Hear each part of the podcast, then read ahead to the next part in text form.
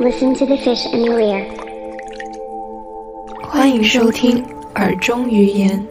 ，Fish in the ear。大家好，我是木易，大家好，我是渊吉，欢迎大家收听第零期耳中语言。我和渊吉呢都是非常忠实的播客听众，现在我们也终于开始做一档属于我们自己的播客节目了。那么在这一期节目当中，我们将简单的介绍一下我们为什么想要做播客，以及这一档播客的简介。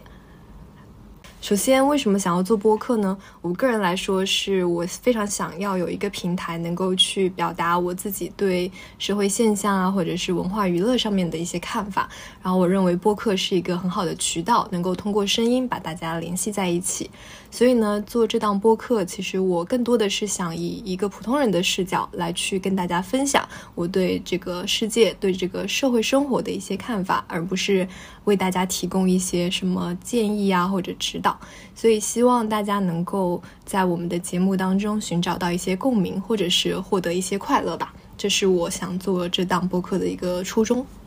那么你呢？我想要做播客，原因是因为我以前就是一个传统电台的爱好者，以前就特别喜欢听电台，在高中的时候也有幸到广播站里面去体验了一把当主播是一个什么样的感觉，所以我很喜欢用声音来跟大家交流，很喜欢，很想要在节目里面说的是，让我们在电波中相遇，嗯，很浪漫。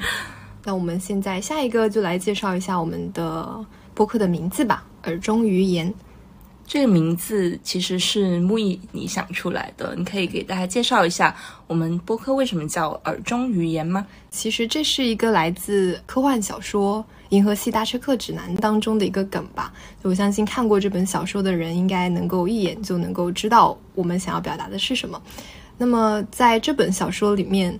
漫游者可以在银河系当中任意的漫游。但是呢，因为不同的星系、不同的星球，他们都说着不一样的语言，所以漫游者需要在耳朵中放入一个巴别鱼这样的一个小翻译软件吧，可以算是翻译动物。这样最早的翻译器，对，最早的翻译器。那么有了这个巴别鱼，漫游者就能够听懂其他星球、其他星系的语言，能够更好的跟别人沟通。所以我们也是想借用这样的一个梗吧，就是想要去表达说。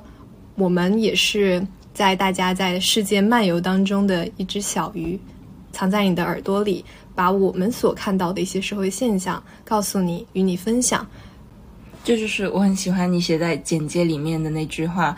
希望这节目可以成为听众们耳中的小鱼，与大家一起同游共赏人世间。是的，所以是一个陪伴的一个角色。我跟渊吉呢有一个共同的背景，就是我们曾经都是学翻译的学生。那么对于翻译的人来说呢，我们需要去了解非常多的知识面，因为这样子才能够有助于我们在翻译的过程中，去更好的理解原文或者是理解说话者的意思。所以呢，在这档播客当中呢，我们也会融入翻译学的一些思维，比如说跨文化交际的视角啊，以及我们对社会有趣的语言现象的一些观察。当然了，除了翻译这一方面啊之外呢，我们也会从自自身的啊兴趣爱好以及现在所从事的职业去出发，然后去分享我们对各种领域的一些观察吧。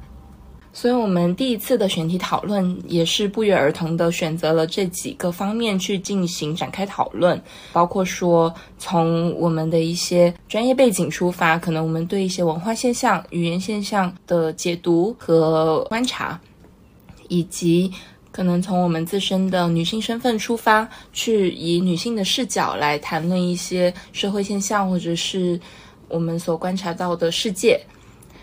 同时，因为我们有一些比较重叠的兴趣爱好，同时也拥有各自独特的一些兴趣点，所以我们也希望能从我们喜欢的事物里面，能找到一些有趣的事情来跟大家分享。包括说，虽然我们两个都是学翻译的，但最后现在从事的工作其实都不是。跟翻译有关，但是我们也想说，人生不是一条路走到黑，所以我们也有很多分支是可以去探索，有无限的可能性。可能这也是我们播客的一个基调，或者是说我们想要跟大家呈现的东西吧，就是可以有很多不一样的面相。对的，所以希望大家可以在这档播客当中听到你感兴趣的内容，获得一些共鸣，然后呢，也能够收获一些快乐。